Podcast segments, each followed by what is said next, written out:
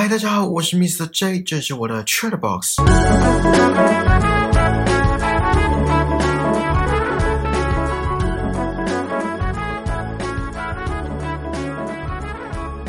如果现在有一个机会，而且是在你出生前就拥有的机会，那就是可以选择出生的家庭。你会选择什么样的家庭？是选择出生在有钱人家，还是一般的温馨家庭，还是有暴力倾向的家庭？好了，第三个应该没有人会选。这时候如果有样本就更好选了，比如说身边朋友就是出生在非常富裕的家庭，含着金汤匙出生的，从小吃好的、穿好的、用好的，可能光厕所就比一般人的整个家还要大，或是买东西不用看价钱，不用翻价格标签，甚至不知道硬币长怎样。哎，听说买东西如果去翻那个价格标签，柜姐就不会理你，不知道是真的还是假的。那以后我一进去就直接翻给他们看，然后就可以自己慢慢逛。一般的温馨家庭可能就是经济状况落在中产阶级，一切都以平凡为出发点。可是平凡不代表不幸福，因为温暖无时无刻的弥漫在这个家中。至于家暴倾向的家庭，我就不说了，没有人会选。今天要跟大家聊的主题就是跟选择出生的家庭有关。虽然现在讲这个主题已经为时已晚，因为大家都已经出生了，而且都活了几十年了。不过我们要为未来做准备，呃，应该说为下辈子做准备。这辈子想好、考虑好、条件列好，下辈子才有可能投胎到理想的家庭。如果真的如这集蜡笔小新所说的可以选择的话。今天这集名称叫“让我们自己决定”哦。我先老样子带一下剧情。小新跟小葵这次在天上，应该是在天上吧，在天上选择要出生的家庭，简单讲就是投胎。两个人看着眼前的大荧幕，荧幕上放映着各个家庭的相处模式跟其他状况，比如说经济能力。因为使用期限快到了，小新跟小葵要赶快决定出生在哪一个家庭。一开始看到广志跟美伢为了豆沙甜甜圈的内线吵架，就马上跳过。在犹豫不决之时，天使，呃，应该是天使吧，虽然看起来不像是既定印象中的天使。总之，这位大叔天使说可以用试用券，也就是可以到某个家庭当他们的小孩相处看看，一探究竟，喜欢的话再做决定。于是，第一个试用券使用在有钱人家，也就是原本的风间家。小新跟小葵吃完高级国产黑毛和牛跟特别调制红酒级的牛奶之后，在软绵绵的床上准备入睡。即使吃饱喝足的两个人，还是觉得怪怪的不协调。回到天上后，再看一次广志跟美伢的相处状况，还是在吵架，依旧令人却步。这次来到庶民阶级的妮妮家，跟妮妮的爸爸玩着游戏机，看似一切再正常不过的家庭。在吃饭后都变了样，妮妮的妈妈正常发挥，在房间里揍兔子布偶。这时，小新跟小葵又回到天上。可惜的是，这次没有试用券了，再加上如果超过使用期限，就没办法在人间出生。这时，广志跟美伢又出现在荧幕上，不过这次是两人相谈甚欢、和睦相处的画面。看着两个人的笑容，小新跟小葵决定出生在这个家庭。当然是小新先跳下人间，之后小葵再跟上。镜头一转，原来两个人是在做梦。而广志跟美伢笑着说：“小新跟小葵是天使，并且感谢他们出生在这个家庭。”好，剧情差不多是这样。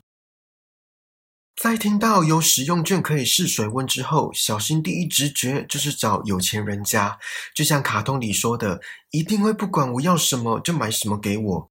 背后随即投射出想要的玩具跟点心，小葵也是投射出一大堆闪耀的珠宝。这一幕阐述物质是大部分人第一个会想到的所谓重要的东西。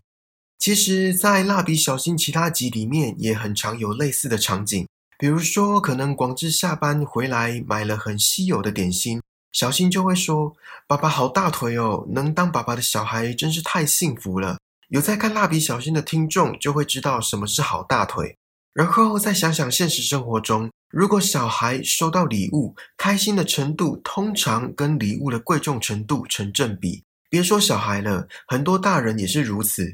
礼物一个送的比一个还要贵。好，这个有点离题了。我们回到刚刚那句，物质是大部分人第一个会想到的所谓重要的东西。大家应该都有许愿过吧？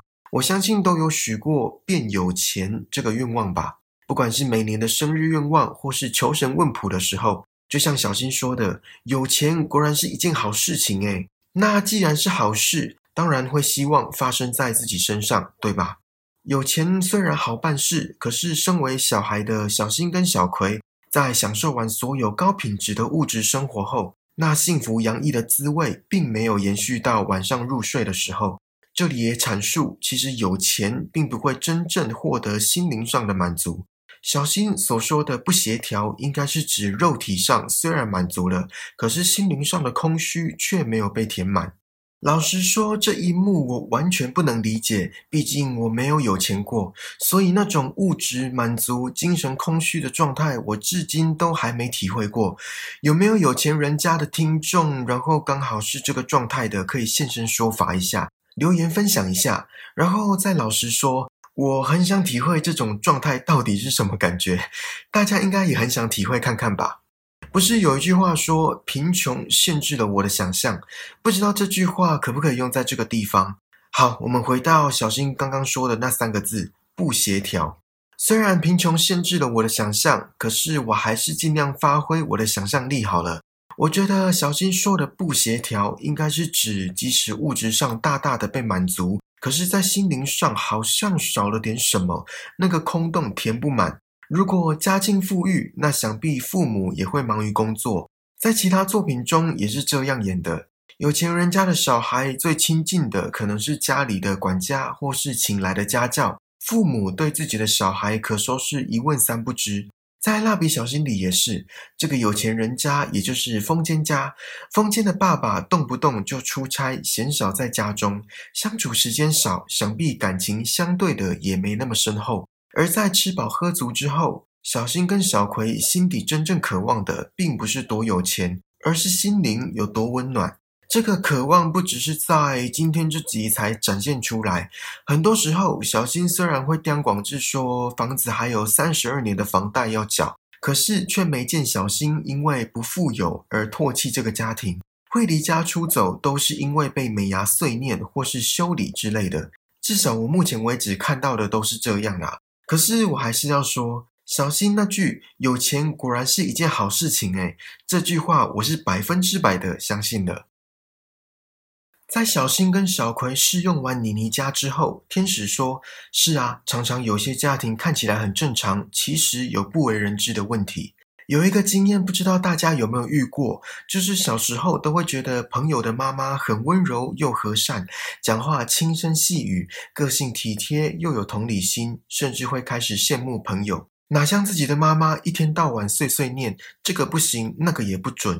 长大之后才知道，原来那些都是假象。别人的妈妈也会碎念，只是不是对我碎念；别人的妈妈也会骂人，只是不会在我面前骂。而妮妮家的相处模式很明显是妈妈在主导，对小新跟小葵来说是一种失衡的状态。像妮妮的妈妈揍兔子也不会让外人看到，妮妮的爸爸也不敢去安慰，只能任凭她在房间里发泄情绪。在其他集里也常常看到妮妮妈妈心里的 OS，即使再难听也不会表现出来。比如说有一集是小新家跟妮妮家在河边烤肉露营。妮妮妈妈一开始是想假装没看到小新一家人的，不料被发现之后，嘴上说没事，装大方，其实连烤的肉都要分开装，就怕自己的高级肉跟野原家的便宜肉混在一起。讲到这个，有一幕就浮现在我脑海里，就是我小时候的玩伴。我一直以为他的爸妈很温柔，因为每次到他家玩，他爸妈都和颜悦色，也都会准备点心之类的，游戏也任我们玩。不会规定时间，而有一次我真的吓到，我忘记是因为什么事情。总之，我朋友被他妈妈拿鸡毛毯子抽，就是在我面前直接开抽，可以听到鸡毛毯子在空中挥舞那悦耳又美妙的声音。然后每一声随即伴随我朋友求饶的哀嚎声，而且骂人的分贝比平常讲话的音量还要大上好几倍。这三重交响曲让当时还小的我吓到不敢出声，一动也不动，眼睁睁地看着我朋友持续的求饶。从此对我朋友妈妈的印象完全破灭，也多了一分敬意。这纯属我个人的经验。或许就像天使说的，有些家庭看起来很正常，其实有不为人知的问题。哎，我不是说骂人打人是不为人知的问题哦。每个家庭的管教方式不一样，我也是从小被打到大的。我的意思是说，在外人看来的模范家庭，其实有很多事情都不能眼见为凭。在卡通里，广志跟美伢为了豆沙甜甜圈而争吵，为了涂奶油从哪里开始挖而争吵。其实就是在反映两个人为了旁人看来是小事而吵架是很常见的情况。虽然相处都会有磨合，可是家庭气氛才是重点。当然，没钱或许也会影响到家庭气氛，可是心态更重要，因为会有情绪的是人，而不是事情本身。之前在网络上有看到一部影片，是在说，其实真的有卡通里这件事，也就是我们现在过的人生，就是我们在生前自己所选择的，不管是出生的家庭、自己的样貌跟个性，会遇到的幸运跟挫折，总之就是人生的剧本是自己在生前选择的。所以，如果现在过得一帆风顺、如鱼得水，要感谢生前的自己。同样的。如果现在过得一波三折、如履薄冰，那也要怪生前的自己，因为这些人生的桥段、人生的剧本都是自己选择的。这是在网络上的一个说法啦。我觉得这集《蜡笔小新》虽然是在讲生前的决定，可是既然一切都已成定局，不如意的事也要改变心态去接受，而不是怪罪生前的自己选着什么剧本。而且不只是改变心态，还要改变不尽人意的现状。节目的最后，我想跟大家分享来自芬兰的一部影片，或者可以说是广告。这一则广告是芬兰的一个非营利组织，成立于一九八六年，组织名称叫 Fragile Childhood。这个组织为了让大众重视孩童的成长环境，所以拍了一系列的作品，希望可以获得共鸣跟支持。其中有一部一分半的影片，是一对姐弟朝向坐落于山上的一个类似教堂的圆形建筑物走去，而有一位穿着正式套装跟高跟鞋的女生接待他们，并带着这对姐弟看橱窗里的四对夫妻。前三对夫妻的相处模式都很融洽，唯独第四对夫妻是有酗酒问题的。在看完前三对之后，这对姐弟很满意，可是镜头一转，在广告的最后。姐弟俩竟然是跟着第四对夫妻走。这时，荧幕上出现几行沉重的句子，写说：“Children can choose their parents. What if they could？” 小孩不能选择他们的父母，可是如果他们可以呢？